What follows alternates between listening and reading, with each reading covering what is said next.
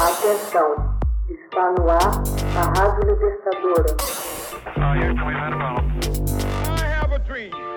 Assim sendo, declaro vaga a presidência da República.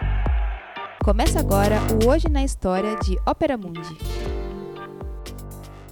Hoje na História, 2 de dezembro de 1942. O físico Enrico Fermi dá início à era nuclear.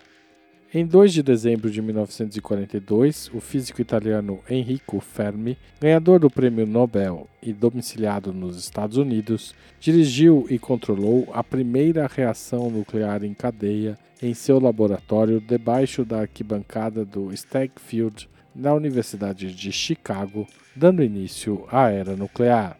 Após a conclusão bem-sucedida do experimento, uma mensagem codificada foi transmitida ao presidente Roosevelt.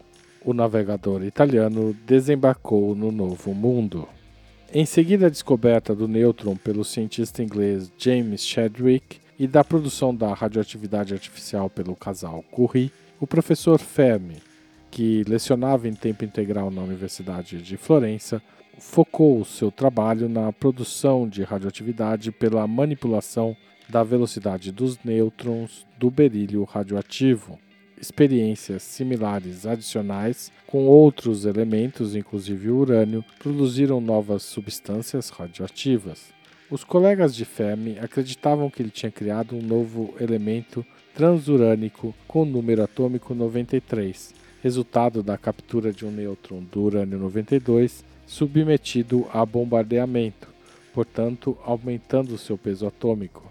Fermi mantinha-se cético a propósito dessa descoberta, a despeito do entusiasmo de sua equipe de físicos. Passou a acreditar nela quando recebeu o Prêmio Nobel da Física pela identificação de novos elementos radioativos.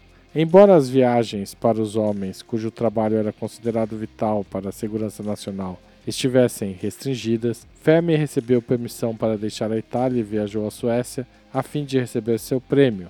Ele e sua mulher Laura, que era judia, jamais regressaram. Ambos temiam e odiavam o regime fascista de Mussolini. Fermi migrou para a cidade de Nova York, ingressando na Universidade de Colômbia, onde recriou muitas de suas experiências com Niels Bohr, físico dinamarquês, também residente nos Estados Unidos, que sugeriu a possibilidade de uma reação nuclear em cadeia. Ele e outros sabiam das possíveis aplicações militares de um poder explosivo tão extraordinário e rapidamente redigiram uma carta alertando o presidente Roosevelt dos perigos de uma bomba atômica alemã. A carta foi assinada e entregue ao presidente por Albert Einstein em 11 de outubro de 1939 o Projeto Manhattan, o programa nuclear norte-americano, responsável pela criação da sua bomba atômica, surgiu como consequência dessa comunicação.